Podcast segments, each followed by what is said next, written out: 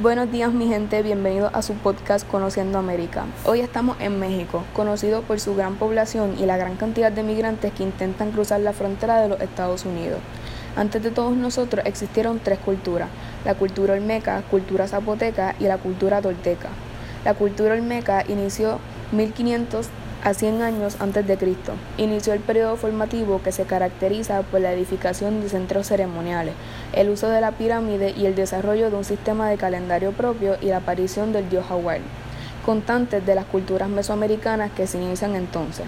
En la cultura zapoteca se desarrolló en el valle de Oaxaca, surgieron en la península de Yucatán y en las márgenes del Usumacinta, ciudades mayas, aunque el corazón de la cultura maya se encontraba en el Petén guatemalteco.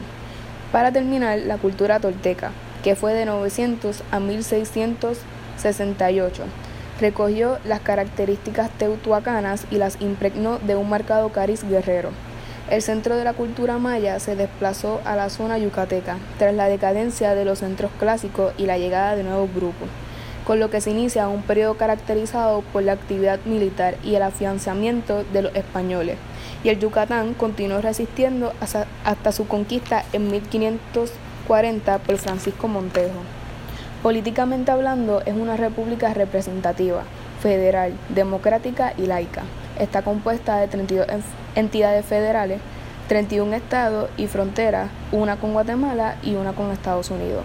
Su presidente actual es Andrés Manuel López Obrador. Su gobernante actual es Olga Sánchez Cordero. En su economía, México es el octavo país que más produce petróleo. La economía tiene dos sectores dominantes, la actividad agraria y la minería. México posee una agricultura muy variada. Típicamente ha sido el país más rico en plata, plomo, cobre, magnesio, zinc, hierro, oro, mercurio, atomonio, etc. Cuenta con recursos naturales como el pastizal, chaparrales, bosques, bosques tropicales, selvas, manglares, bosques perennifolios, bosques de niebla, bosques de coníferas y bosques de encino. Su Producto Interno Bruto en el segundo trimestre de 2019 ha crecido 0,1% respecto al trimestre anterior. Esta tasa es tres décimas mayor que la del primer trimestre de 2019, que fue de negativo 0,2%. México tiene, cuenta con una población de 130 millones de habitantes. La Ciudad de México es una población de 8,7 millones de habitantes. Su tasa de natalidad es de 18,3% y su tasa de mortalidad es de 5,3 muertes. México destaca a nivel mundial en la producción de minerales como plata, cobre, bismuto, arsénico, plomo y zinc. Como parte de México, sus deportistas tienen una serie de deportes típicos como los olímpicos. Con mayor actividad se practica la charrería como su deporte nacional, la pelota taráscara, la pelota purepecha, la pelota mixteca de Oaxaca y el ulama de Sinaloa.